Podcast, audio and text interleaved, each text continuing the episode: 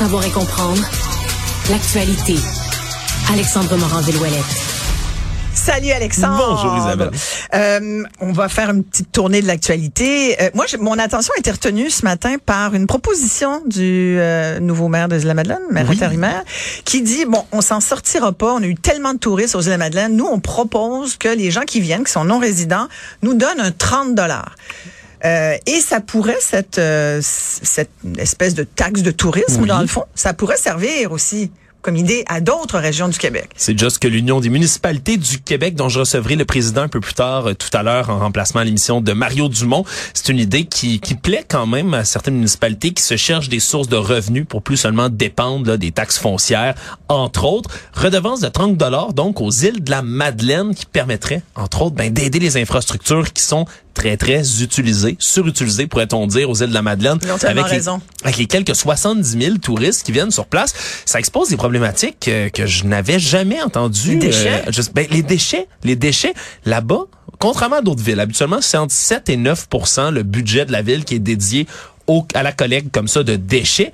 C'est 17% du budget municipal aux îles de la Madeleine. Pourquoi? Parce qu'on peut pas enfouir les déchets sur place. Donc, on doit les exporter par bateau. Hmm. Donc, on doit vraiment prendre tous ces déchets-là, les envoyer ailleurs que les îles de la Madeleine. Et donc, ça coûte très, très cher. Et tu a sais que les gens ramènent leurs déchets sur le continent aussi. Ouais, T'as comme pas le choix des fois là. Ouais, c'est vraiment, c'est vraiment quelque chose. Puis comme il y a à peu près 70 000 visiteurs par année qui Ouais. vont aux îles de la Madeleine, ben faire payer ce 30 dollars là qui serait prélevé sur le billet d'avion ou de bateau pour se Ouais. rendre aux îles directement, mais ça permettrait d'aider justement les infrastructures comme ça de déchets, d'être capable de mieux les collecter et d'offrir, on l'espère, une meilleure expérience aux gens qui y vont, de pas voir des déchets partout quand tu vas aux îles de la Madeleine. C'est tellement beau. La dernière chose que tu veux voir, c'est un vieux sac de Doritos qui traîne sur la plage. On s'entend il se défend aussi le maire par intérim parce que lui il se dit bon est-ce que ça peut faire fuir les touristes? On n'espère pas. Déjà que les stationnements sont gratuits partout, hein, que vous avez pas à payer pour aller dans les plages, dans les parcs aux îles de la Madeleine.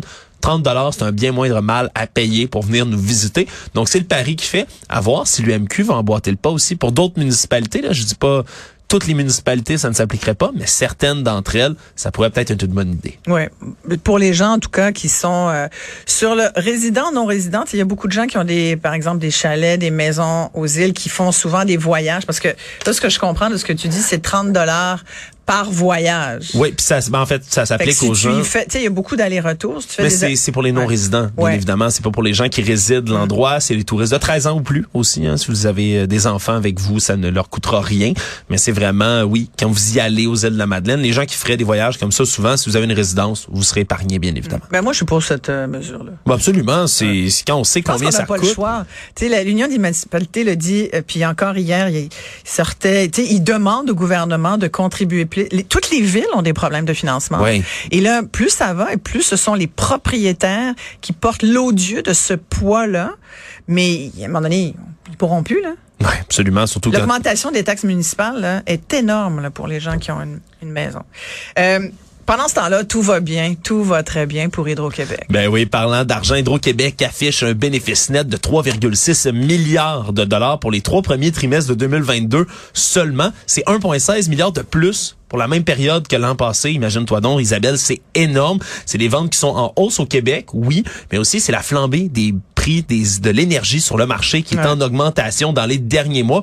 Troisième trimestre, je donne un exemple. Hydro-Québec, c'est un bénéfice net cette année de 862 millions de dollars. C'est 414 millions de plus que l'an passé à pareille date. C'est Oh! énorme. Ce qu'on dit, c'est une performance qui est historique. D'ailleurs, Hydro-Québec Ben oui. n'a jamais augmenté autant ses ventes comme ça. On dit que c'est entre autres là l'argent qui est exporté, l'électricité, pardonnez-moi, qui est exportée aux États-Unis qui Hmm. régénère autant d'argent. C'est 8,2 de plus sur les exportations qui sont envoyées. Parce qu'on est payé en dollars américains. Ouais, Je dis on parce que Hydro-Québec, c'est un peu à nous autres, hein? Ben Il y a un voilà. petit peu de nous autres là-dedans, quand Ben même. oui, puis avec l'inflation et Ouais. tout ça, ben dans le marché de l'énergie, ça revient très très cher. Donc on a quand même beaucoup de bénéfices chez Hydro-Québec. Ça aurait pu être encore plus si on n'avait pas des augmentations d'achat d'électricité qui doivent être faites par Hydro-Québec de manière Écoute, j'allais saisonnière. te dire, ça vient tellement de donner des munitions à qui voudrait nous passer un nouveau barrage.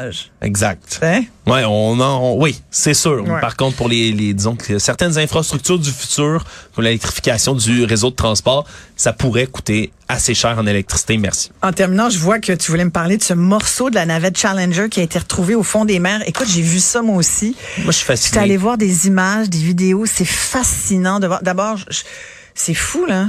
Challenger, là. Ouais, mais Challenger, même moi, je t'avoue, j'étais même pas né hein, à Oh, l'époque où la navette Là, Challenger. viens- là, euh, écoute, là, je viens de prendre un solide coup de Ben, ben voilà, hein, une Challenger 1986 qui a explosé quelques dizaines de secondes après son décollage, tuant les sept personnes à bord. hein. Il y a dont la beaucoup- première civile qui est une prof. Exact, Sa une famille enseignante. était là, ses enfants étaient là, sa famille, ses parents, son mari. complètement affreux. On avait déjà eu des morceaux de la navette Challenger qui étaient revenus, entre autres, une dizaine d'années plus tard sur des plages qu'on avait retrouvées, qui étaient revenus, mais on n'avait jamais vraiment cherché les morceaux de la navette en tant que tel par respect pour les familles et autres. Mais là, c'est là, ils sont tombés dessus un peu par hasard, non? par hasard parce que l'équipe l'équipe qui ont trouvé tout ça, eux cherchaient un avion qui date d'après la deuxième guerre mondiale, qui était censé se trouver dans les- le triangle des Bermudes. Et eux demandent habituellement quand tu cherches une épave, tu demandes aux pêcheurs. C'est le truc parce que les épaves ça attire beaucoup de poissons entre autres qui vont y trouver refuge, qui vont y pondre des œufs, etc. Et là, en allant vérifier l'épave qu'il y avait là, ils se sont rendu compte que c'est un énorme morceau de la navette Challenger, probablement le plus gros qu'on ait trouvé jusqu'à date. Le morceau qu'on voit, c'est 4,5 mètres sur 4,5 à peu près, mais c'est le morceau qu'on voit. On comprend que le reste qui est submergé sous le sable, mais ça, il pourrait être beaucoup plus gros. Et c'est des morceaux de tuiles thermiques qu'on voit là, Ouais. vraiment qui sont exposés sur les images, qui sont relayées. Puis ça, c'est le ventre, si on veut, de la navette spatiale qui est fait là, ces tuiles-là, pour résister à la chaleur intense de la friction sur l'air quand on rentre dans l'atmosphère. Donc, on sait pas trop ce qu'on va faire avec ce morceau-là. L'étudier va pas amener grand-chose par rapport à la tragédie elle-même. On sait Mais déjà ça nous permet de nous souvenir.